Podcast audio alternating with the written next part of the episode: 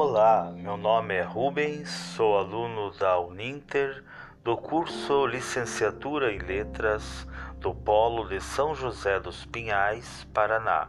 Meu RU é 2804566.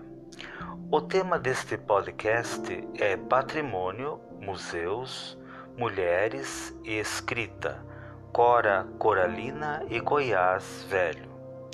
Cora Coralina nasceu em 1889 em Goiás Velho, antiga capital do estado goiano. Mulher humilde e do interior, foi doceira por profissão e produziu uma literatura feminina com teses do cotidiano do interior brasileiro. Um de seus poemas foi Antiguidades, onde ela descreve em detalhes um pouco do seu tempo de menina. Cora faleceu em 1985 e sua cidade é atualmente classificada como Patrimônio Cultural da Humanidade pela Unesco.